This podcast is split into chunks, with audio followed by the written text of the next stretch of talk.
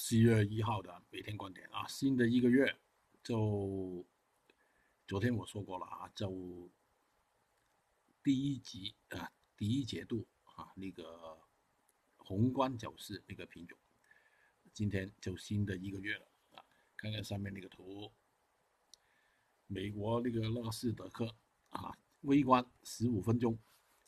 大家可以看到上面有一个机枪啊，我不排除呢，它真的能达到。呃，马上跌很多啊，不现实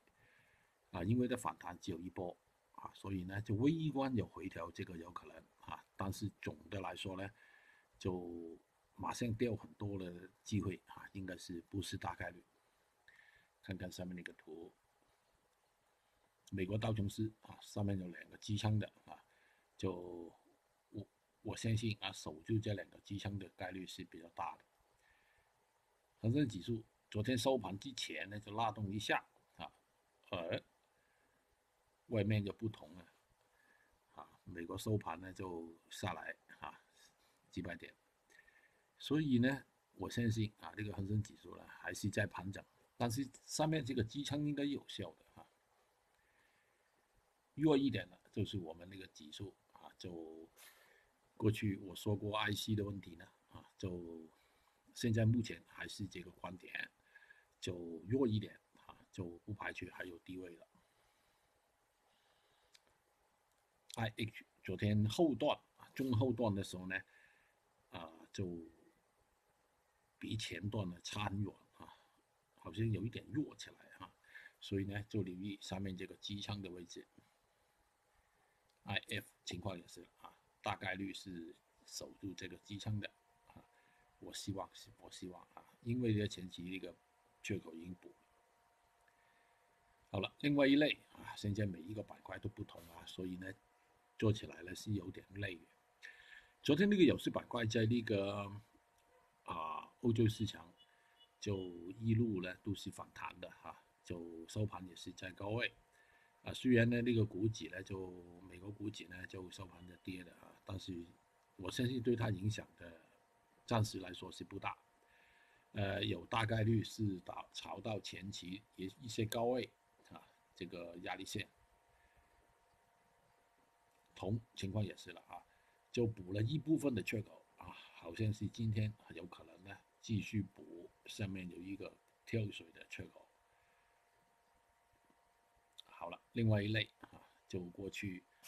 呃一周多一点吧，就弱起来的一个。黑色类就还是那个压力还在啊，我相信那个压力线那个还在的啊，那个压力弱一点的就是那个螺纹钢啊，虽然有反弹啊，但是力量应该是不强的啊，还是需要掉。比较弱一点的就是叶卷，就大家你看到了啊，很多这个关卡啊，所以呢就压力压力重重。所以呢，就反弹跌啊，这个是大概率。呃，也更弱一点的，就是那个焦炭，昨天我们也做过了啊，就呃一路下来呢，上面有一个压力线在这个范围，所以呢，它是微观反弹跌啊，这个是大概率，就应该今天能达到破五零啦，肯定啊，啊这个就不好做啊，没有太大的变变化的焦煤。好了，过去反弹的挺高的，就进入回调盘整的，就是那个硅满硅啊，这个情况应该继续的。硅贴跌得多了啊，有些反弹，但是反弹力量不是很强，高一些就可以啊，可以，但是 还是有压力的。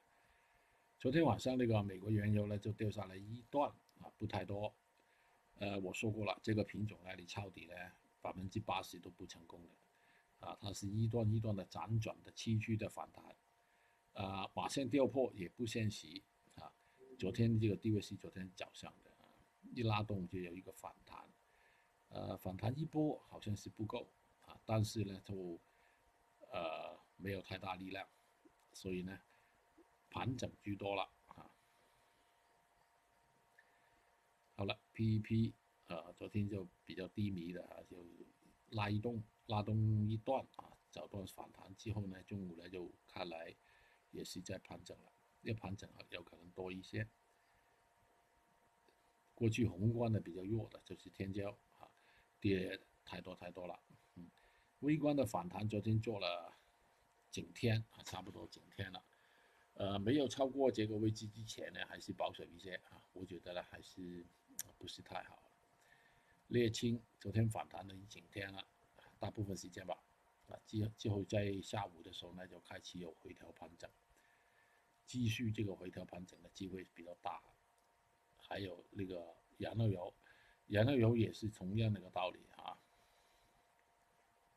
粤西就更弱了啊，跌的太多太多，呃，但是没有太大的力量做反弹啊，反弹只是一段之后又低迷了。那个甲醇情况也是啊，不排除有些低位了。PDA 情况也是啊，跌了太多太多，昨天就反弹反弹也不行啊，不太多。呃，跟镍有关系的就是那个不锈钢，轻轻的破了前期有一个压力线，啊，今天炒高一炒高一级啊，跟那个镍啊，应该是大概率的。另外一类啊就不同了，就大豆，我说过，回调买还是主要的策略，但是这个回调呢，我觉得还是不够啊，应该多一些吧。啊，豆粕情况也是啊，留意这个支撑的位置啊，如果真的有。啊，应该是进去多头的，